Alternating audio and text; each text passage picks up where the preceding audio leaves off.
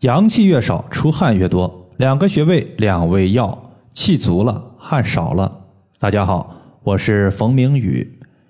有一位朋友，他说我不仅出汗多，还时不时感觉心脏有点难受，心慌心悸特别多，有没有改善的方法？说到出汗，往往是我们在体质虚弱的时候最为常见。比如说哪天自己生病了，会出虚汗。从中医角度来看的话，阳加于阴谓之汗，也就是说，当阳气和阴气交杂在一起，就会形成汗液。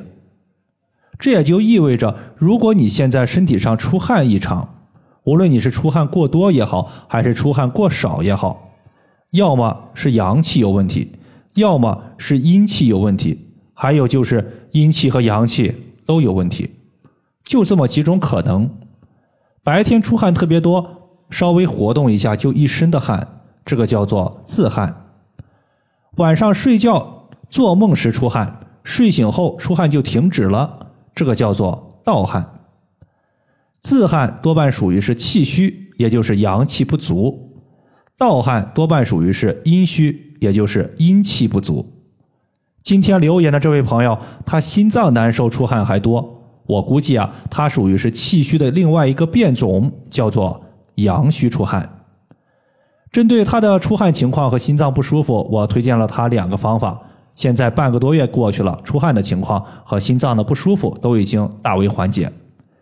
第一个就是取桂枝十二克、炙甘草六克，直接泡水喝。第二个就是针对百劳穴和内关穴进行艾灸。如果说你感觉四肢无力、懒得说话，白天出汗还特别多。那你可能就是气虚出汗了，气虚出汗如果继续加重，就有可能会形成阳虚出汗。俗话说“汗为心之液”，说明汗液它是阳气的一个载体，出汗太多会把身体之中的阳气给带走，过度出汗会损伤心脏的功能和阳气，导致心脏出现一些不舒服的症状，比如说哪天我们过度。出汗过度运动，你会感觉心脏砰砰砰的直跳，甚至出现心慌心悸，它就是这个原因。心脏的阳气不足，它还无法牢固的控制汗毛孔，这样也会导致出汗多。换句话说，阳虚的人出汗也会比较多。这个时候，为了缓解心脏的不舒服，也为了给心脏补充阳气，让心脏有足够的力量锁住汗毛孔。我们会用到桂枝和内关穴。中药桂枝它是红色的，俗话说“红色食物入心”，因此红色和心脏是相对应的，所以桂枝它能够作用于心经，提升心脏的阳气。而内关穴它是心脏的保护神，既可以提升心脏的阳气，它也是急救心脏的穴位之一。心包。是心脏外层的包膜，起到保护心脏的作用。内关穴属于心包经，所以内关穴它也有疏通心胸、保护心脏的作用。我记得之前呢和大家说过一个案例，就是有一个学员经常熬夜，熬夜后感觉心脏区域有紧绷感或者说刺痛感。当时呢是夏天，他就把单联的镂空艾灸罐绑在心脏的疼痛区域后。感觉呀，好受多了。但是当年呢，由于进入秋冬季节之后，穿的衣服太厚，你在衣服里边绑个艾灸罐，虽然能绑，但是呢，艾柱容易灭。